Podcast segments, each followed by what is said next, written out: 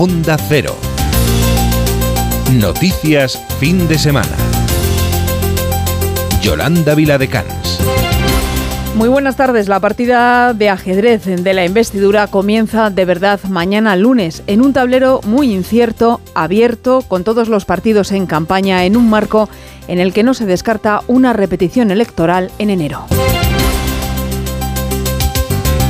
Los primeros pasos los ha escrito el Partido Popular este domingo en Pontevedra, inaugurando el curso político en el Castillo de Sotomayor, como era una tradición en el Partido Popular desde la etapa de la presidencia de Mariano Rajoy.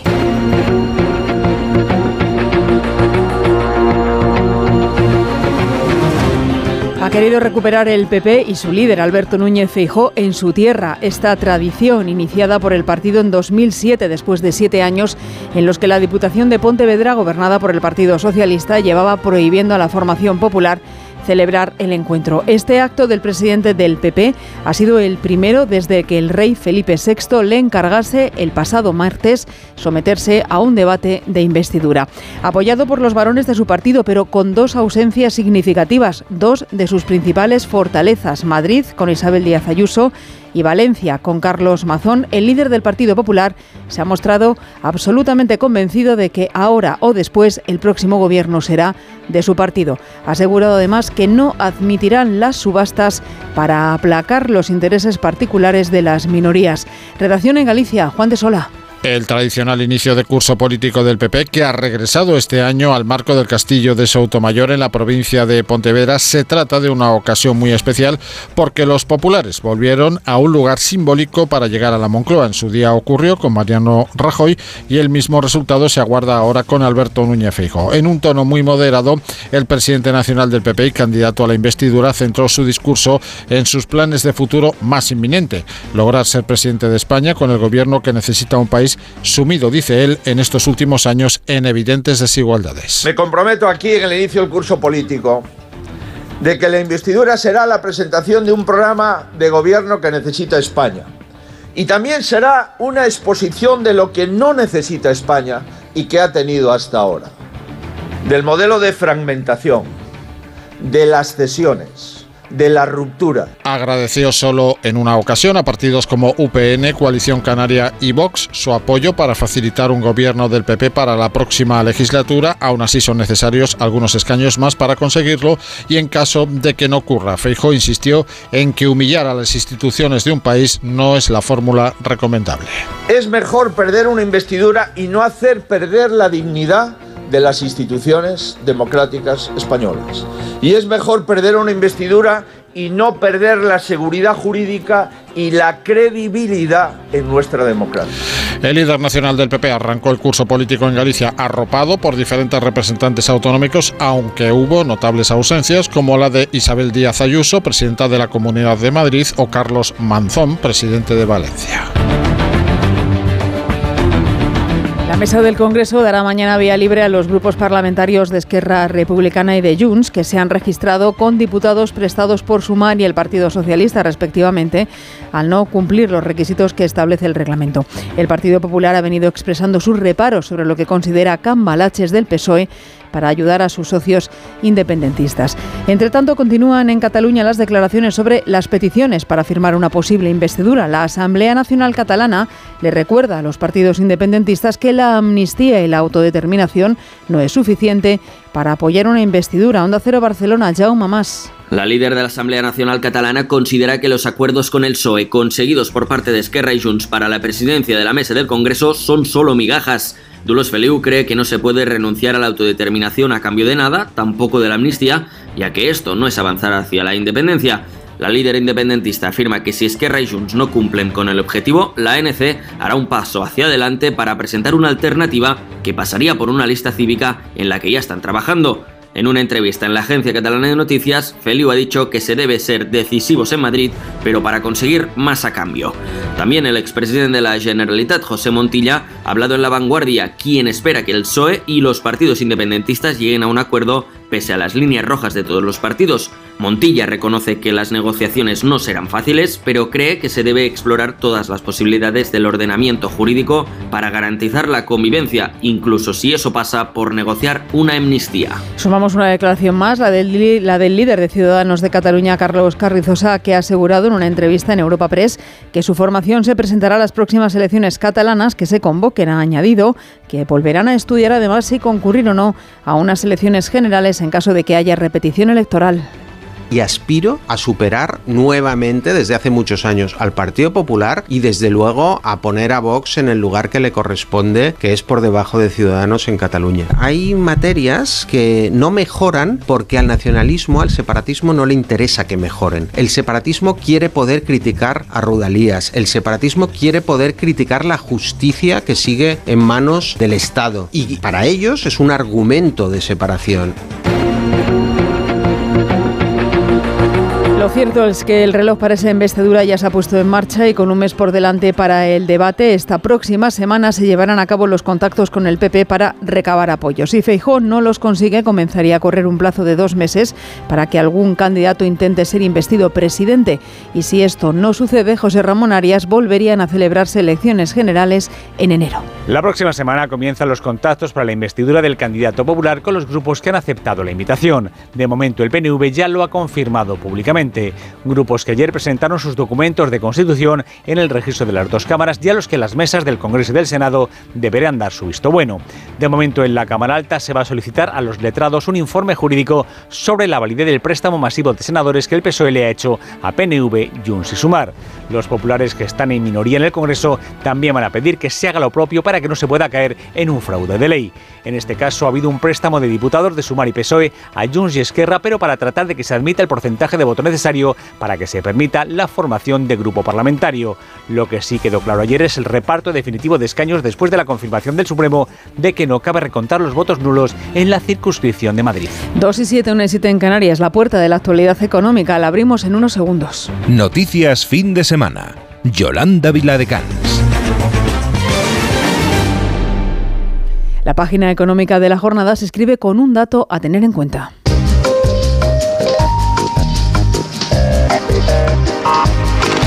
El 47% de todos los parados de larga duración, los que llevan más de dos años buscando empleo, tienen más de 50 años. Una realidad reflejo de la dificultad de este colectivo para encontrar una oportunidad laboral. Diego Cano. Sí, así lo revelan los datos recabados en la encuesta de población activa. A pesar de la creación de empleo actual, esta proporción sigue en aumento desde el 42% previo a la pandemia.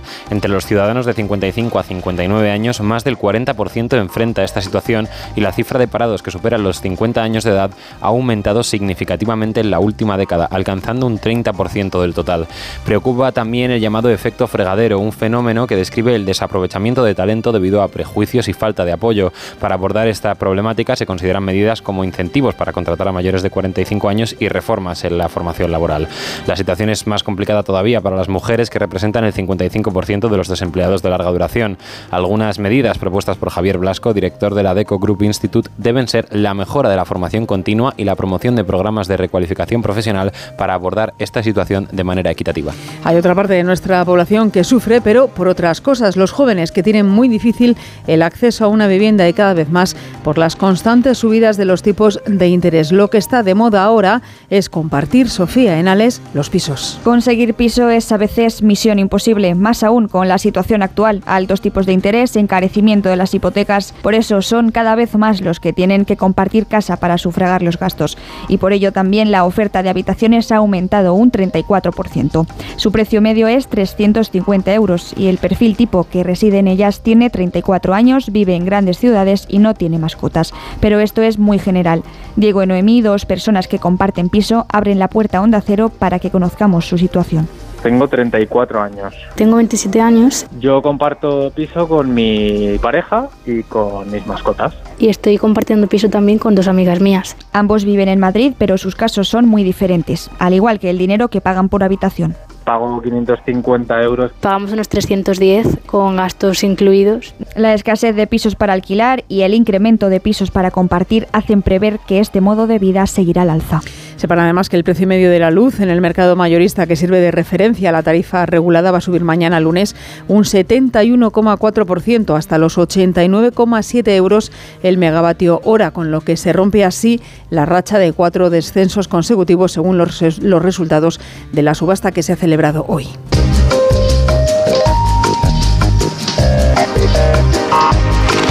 Se va terminando agosto y también las vacaciones de verano para muchos. Otros van a poder disfrutarlas en septiembre. Pero para los que van o para los que vuelven, conocer qué derechos tenemos a la hora de viajar y cómo podemos ponerlos en práctica Nunca está de más, nos va a aconsejar Miquel Cortés. Viajar en tren, autobús o avión conlleva que los pasajeros tengan una serie de derechos. Los problemas más comunes están en los viajes aéreos, donde destacan el overbooking, el retraso y la cancelación de vuelos o la pérdida de equipaje. Recibir la información necesaria acerca del problema es un derecho que le asiste al pasajero. El cliente puede anular el viaje y solicitar el reembolso del importe de su billete o garantizar el transporte a su destino final, en condiciones similares o por medios alternativos, en cuanto sea posible y sin coste adicional. Enrique García, portavoz de la OCU, señala varios consejos a tener en cuenta. Desde OCU recomendamos guardar los tickets eh, acumular las pruebas posibles para justificar los perjuicios que nos ha producido el retraso, cancelación o la pérdida de equipaje. En caso de que se vulneren estos derechos, el cliente puede reclamar a la compañía o al transportista. La organización tendrá un mes para comunicar que ha recibido la reclamación y un plazo cerrado para ofrecer una respuesta definitiva.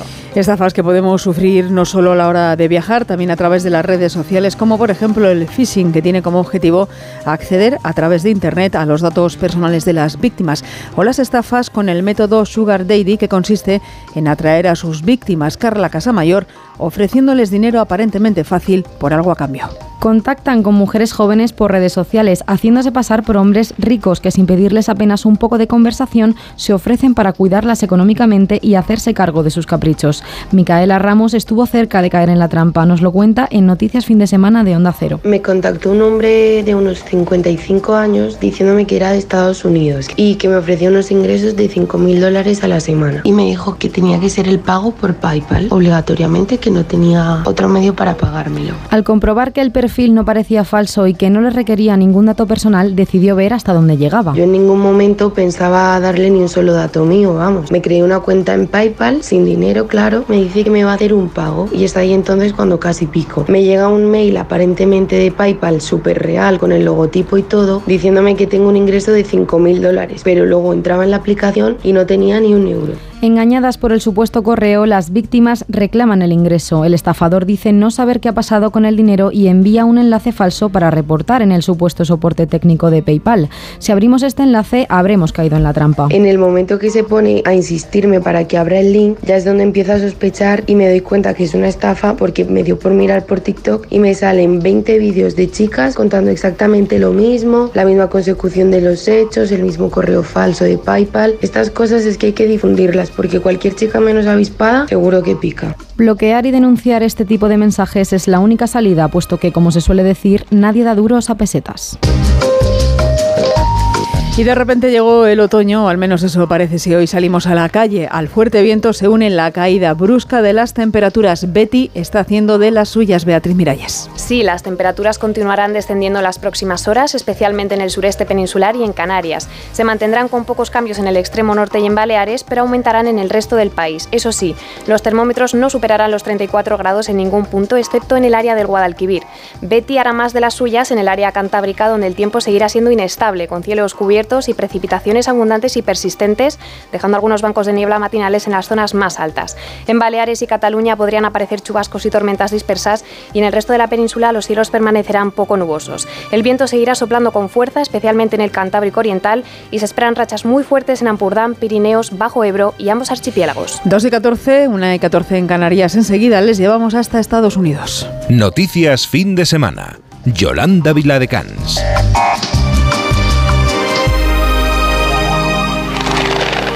En verano, con el sol, el cloro, el aire acondicionado, los ojos se secan e irritan. La solución es Devisión Lágrimas. Devisión alivia la irritación y sequedad ocular. Devisión Lágrimas. Este producto cumple con la normativa vigente de producto sanitario. Es que esta casa se queda cerrada meses y cuando oyes las noticias te quedas preocupado. Es normal preocuparse. Es una segunda vivienda. Pero si verificamos que alguien intenta entrar, podemos avisar a la policía para que actúe e incluso desaloje la casa. Aunque con las cámaras exteriores y los sensores podemos detectarlo antes. Así que tranquila, la casa está cerrada, pero bien protegida. Este verano protege tu hogar frente a robos y ocupaciones con la alarma de Securitas Direct. Llama ahora al 900-272-272. Síguenos en Twitter en arroba noticias FDS. Es el momento del Foreign Affairs. ¿Dónde empezamos hoy Carla Casamayor y Alberto Marugán? En Estados Unidos, concretamente en Jacksonville, Florida, donde el miedo por el tiroteo continúa. Y es que no han pasado ni 24 horas desde que un individuo mató a tres personas, todos de origen afroamericano. Hechos que ocurrieron antes de que el propio autor, de 20 años, se quitase la vida. El motivo, según el sheriff del condado, Waiters, el odio racial. El joven dejó varios manifiestos, uno para sus padres, otro para los medios y otro para la oficina federal. En esos manifiestos reflejaba repugnantes ideas que odiaba. Este tiroteo estuvo motivado por el odio a la gente negra. Él quería matar negros. Aunque no formaba parte de ningún grupo, en sus dos armas se podían ver dibujadas dos esvásticas pintadas y se cree que actuó solo, motivado por el odio. Continuamos en Estados Unidos con una persona que ha sido noticia esta semana. ¿Cómo está Donald Trump tras su paso por la cárcel el pasado jueves? Continúan saliendo trapos sucios del expresidente o continúa la caza de brujas, según él. Lo que está claro es que no parece afectarle, puesto que consigue sacar beneficio tanto electoralmente como económicamente. Los últimos datos de la campaña de Trump arrojan unas ganancias de más de 7 millones de dólares tras la foto en la cárcel del condado de Fulton, en Georgia, y una amplia ventaja frente a sus rivales en las primarias republicanas. El continente australiano, concretamente la ciudad de Darwin, lamenta hoy un accidente de avión que ha dejado tres fallecidos. Sí, se trata de un helicóptero del ejército estadounidense que se encontraba realizando maniobras con 23 militares a bordo. El primer ministro australiano Anthony Albanese ha calificado el accidente de trágico y ha dicho que brindarán todo el apoyo posible. Nuestro enfoque como gobierno y como Departamento de Defensa está principalmente en la respuesta a incidentes y en asegurarnos de que se brinde todo el apoyo y asistencia en este momento difícil. También hay cinco heridos en estado grave que se encuentran ya en el hospital de Royal Darwin. Nos vamos ahora a Europa, Carla, pero antes hacemos parada en Londres. ¿Qué está pasando con la contaminación del aire? La zona de emisiones ultrabajas, conocida como ULEZ, está a punto de ser ampliada a toda la capital. Será el próximo martes. Mientras tanto, el alcalde londinense Sadiq Khan muestra su decepción ante el poco apoyo que está recibiendo por parte del gobierno. Los acusa de utilizar la contaminación del aire como un arma. Estoy decepcionado ante la falta de apoyo del gobierno, ya que me parece que están convirtiendo en un arma la contaminación del aire y el cambio climático. Creo que el aire limpio debería ser un derecho humano, no un privilegio, pero no escuchan. Ahora sí volamos hasta Europa, Alberto, porque en Rumanía ha explotado una estación de gas licuado de petróleo. Una persona ha muerto y 57 han resultado heridas después de dos explosiones en esta estación cercana a la capital, Bucarest. A su vez, 26 bomberos también se han visto afectados en las labores de extinción y control y el primer ministro rumano hablaba a los medios después de este suceso. El sistema de protección civil europea ha sido activado. Pensamos que cuatro de los pacientes serán transferidos esta noche a hospitales de Italia y Bélgica. Estamos tratando de salvar tantas vidas como sea posible. Seguimos en el continente europeo porque eh, finalmente el Comité de Investigación de Rusia ha confirmado la muerte del grupo de mercenarios Wagner tras analizar las pruebas genéticas. Corresponsal en Rusia, Xavi Colás. Yevgeny Prigozhin se encuentra oficialmente muerto. Los resultados de las pruebas genéticas han confirmado las identidades de las 10 personas que fallecieron al estrellarse el avión de Wagner el miércoles pasado. Entre ellas se encuentra el fundador de este grupo mercenario. Así lo ha confirmado el Comité de Investigación de Rusia.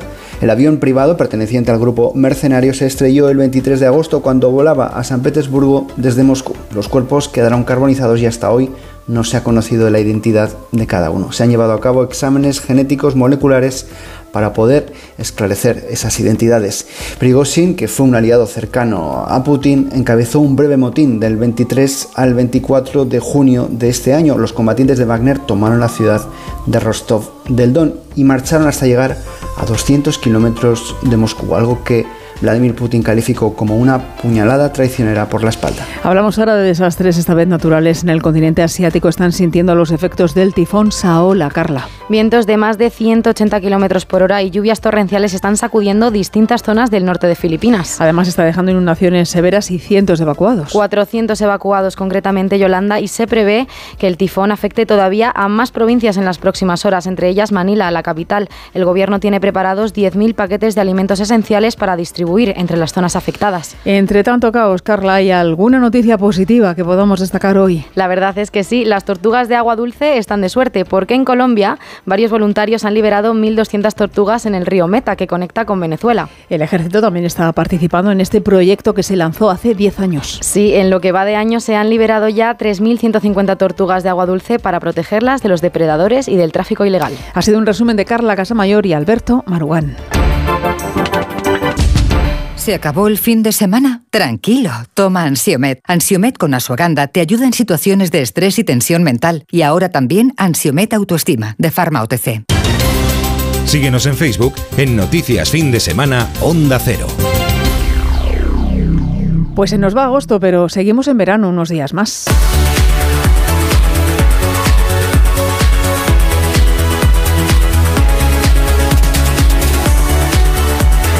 Por eso conviene saber que esta estación del año trae consigo un aumento de las enfermedades o infecciones de transmisión sexual, hasta en un 15%. En Noticias Fin de Semana de Onda Cero profundizamos con Diego Cano en los motivos de estos aumentos y qué podemos hacer para evitar contagios. Los fugaces e intensos amores de verano pueden ser el origen de recuerdos maravillosos y otros que no lo son tanto. El aumento de las temperaturas trae consigo otro aumento, el de las ETS. Se estima que las enfermedades de transmisión sexual aumentan un 15% durante la temporada estival. La mayoría de los afectados son hombres, más del 60%, aunque las mujeres han visto un aumento exponencial en contagios durante los últimos 10 años. Han aumentado un 1000%.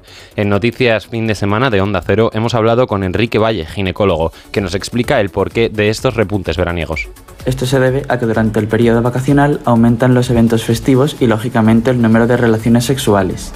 ¿Y qué podemos hacer para evitar contraerlas? Para prevenir estas ITS tenemos otros medios, vacunas para el virus de papiloma humano y la hepatitis A y B, profilaxis pre y posexposición para el VIH y por supuesto el preservativo, que es el medio más eficaz para prevenir casi todas ellas. En verano toca disfrutar, pero también estar atento a las señales, tener cuidado y velar por la seguridad sexual tanto propia como ajena. Otro fenómeno que en verano se produce con más frecuencia son los mal llamados cortes de digestión. El fenómeno se llama realmente hidrocución y consiste en un cambio brusco de temperatura cuando nos metemos al agua directamente, estemos o no digiriendo comida. Alberto Marguán. Sí, la verdad es que no es un mito, pero tampoco es cierto que automáticamente nos vaya a dar un corte de digestión. Lo que ocurre es el síndrome de hidrocución o lo que también se llama el síndrome de inmersión. Y esto puede ocurrir con o sin la digestión. Sin embargo, cuando estás haciendo la digestión es más probable que ocurra. Explica a Noticias Fin de Semana la experta en aparatos digestivos del Hospital La Princesa en Madrid, la doctora Verónica Martín Domínguez, que detalla consecuencias como un shock en el organismo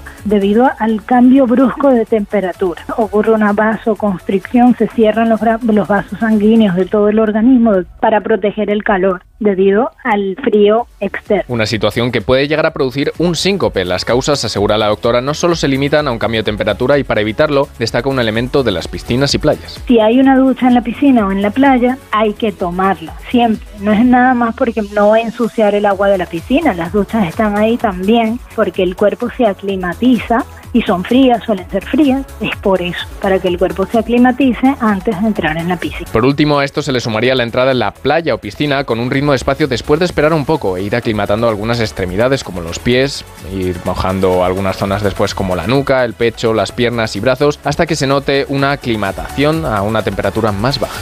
Y la penúltima noticia echa al cierre a la programación de los veranos de la Villa con un concierto gratuito esta noche en el Parque Tierno Galván de Madrid al son Marta Morueco de un centenar de violonchelos. Al aire libre, arropados por el silencio de la noche, con la naturaleza como telón de fondo, un centenar de violonchelos despedirán el verano evocando a los clásicos como Beethoven y a los también ya clásicos como Pink Floyd. Música de todas las épocas, para todos los gustos, dirigidos por los músicos y compositores italianos Giovanni Solima y Enrico Melozzi Tozzi. Para la delegada de Cultura de la capital, Marta Rivera de la Cruz, sin duda la música es la mejor forma de despedirse del verano. Invito a los madrileños y también a quienes nos visitan estos días y a que nos acompañen en la despedida de la edición al ritmo de 100 violonchelos que sonarán en el Parque Tierno Galván protagonizando un concierto gratuito y muy especial. Por cierto, esta peculiar orquesta estará además formada por grandes profesionales, solistas famosos, estudiantes, aficionados y apasionados de la música de todas las edades, niveles y nacionalidades. Onda Cero. Noticias fin de semana. Titulares ahora del deporte con Juan Ramón Lucas. Hola Juanra. Hola Yolanda, ¿qué tal? Muy buenas. Pues como nos adelantaba ayer nuestro compañero Rafa Fernández, la Comisión Disciplinaria de la FIFA suspende en 90 días de forma provisional a Luis Rubiales en toda actividad relacionada con el fútbol nacional e internacional. Pedro Rocha, el presidente provisional de la Real Federación Española de Fútbol, ha convocado hoy una reunión extraordinaria y urgente de entre la Comisión de Presidentes Territoriales y Autonómicos para mañana a las 4 de la tarde. Hoy también, tercer día de la tercera jornada de Liga, el Barcelona visita al Villarreal a las 5 y media, Valencia contra Osasuna a las siete y media y el partido entre Athletic y Betis a las nueve y media clausura la jornada de hoy. En el Mundial de Baloncesto, Italia 82, República Dominicana 87, Australia 82, Alemania 85, Montenegro 89, Egipto 74, Canadá aplasta 128 a 73 a la selección del Líbano y en juego Filipinas 22, Angola 17 y Japón 15, Finlandia 10. También día de segunda etapa de la Vuelta a España, la una y media, a la una y cuarto, perdón, arrancado desde Mataró la etapa con un recorrido de 182 kilómetros con meta en Barcelona. Te cuento también que cuatro integrantes de los comités de defensa de la República han sido detenidos por tratar de colapsar la vuelta a su paso por Lérida. La Policía Nacional ha detenido a estos cuatro individuos que preparaban disturbios para cuando pasara la prueba ciclista por la comarca de Solsonés en la etapa de mañana. Y hoy, por último, vuelve la Fórmula 1. A las 3, gran, gran Premio de Holanda. Verstappen saldrá desde la pole seguido de Norris y Russell. Fernando Alonso partirá quinto y Carlos Sainz sexto. La carrera y toda la actualidad deportiva a partir de las 3 en Radio Estadio. 2 y 26, 1 y 26 en Canarias. Un minuto para contarles lo que está pasando ahí fuera. Y lo que va a pasar, Beatriz Miralles avanza algunas de las noticias de la semana que viene, que son las noticias del futuro. La semana comienza con la reunión de la mesa del Congreso para autorizar la creación de los grupos parlamentarios que formarán la Cámara este lunes, cuando se podría dar el visto bueno a los grupos propios de Esquerra Republicana y Junts, después de que Sumar haya cedido dos de sus diputados a Esquerra y el PSOE cuatro al partido de Puigdemont. Además, el presidente del PP, Alberto Núñez Feijóo, comenzará su ronda de contactos de cara a su investidura. En el ámbito internacional, el presidente de Estados Unidos, Joe Biden, recibirá el martes en Washington a su homólogo de Costa Rica, Rodrigo Chávez, en una visita histórica, ya que el despacho Val no recibe a ningún mandatario costarricense desde hace casi 17 años, con lo que se pretende fortalecer la cooperación bilateral. El miércoles arranca el Festival de Venecia en su edición número 80, en la que aspiran al León de Oro cineastas como Sofía Coppola, Bradley Cooper o David Fincher. Esa noche además podremos ver lo que popularmente se conoce como luna azul, cuando esta se ve más grande y brillante de lo habitual, un fenómeno que no se volverá a repetir hasta el 2026.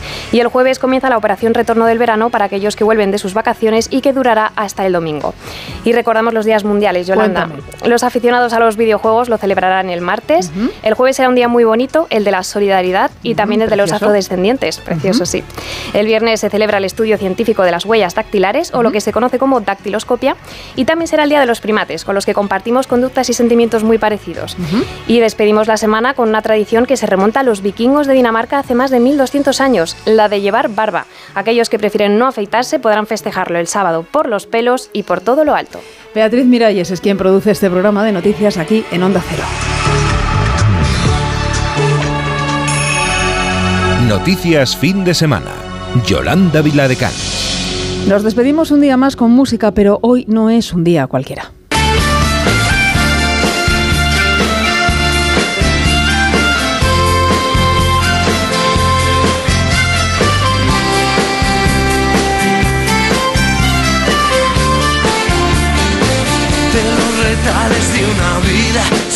De los retales de una vida, como canta Celtas Cortos, se avanza y se aprende y siempre debemos mirar hacia adelante y esperar las oportunidades que están por venir porque los recuerdos, a lo sumo, te besan la cara. Y los recuerdos al aire me besan la cara.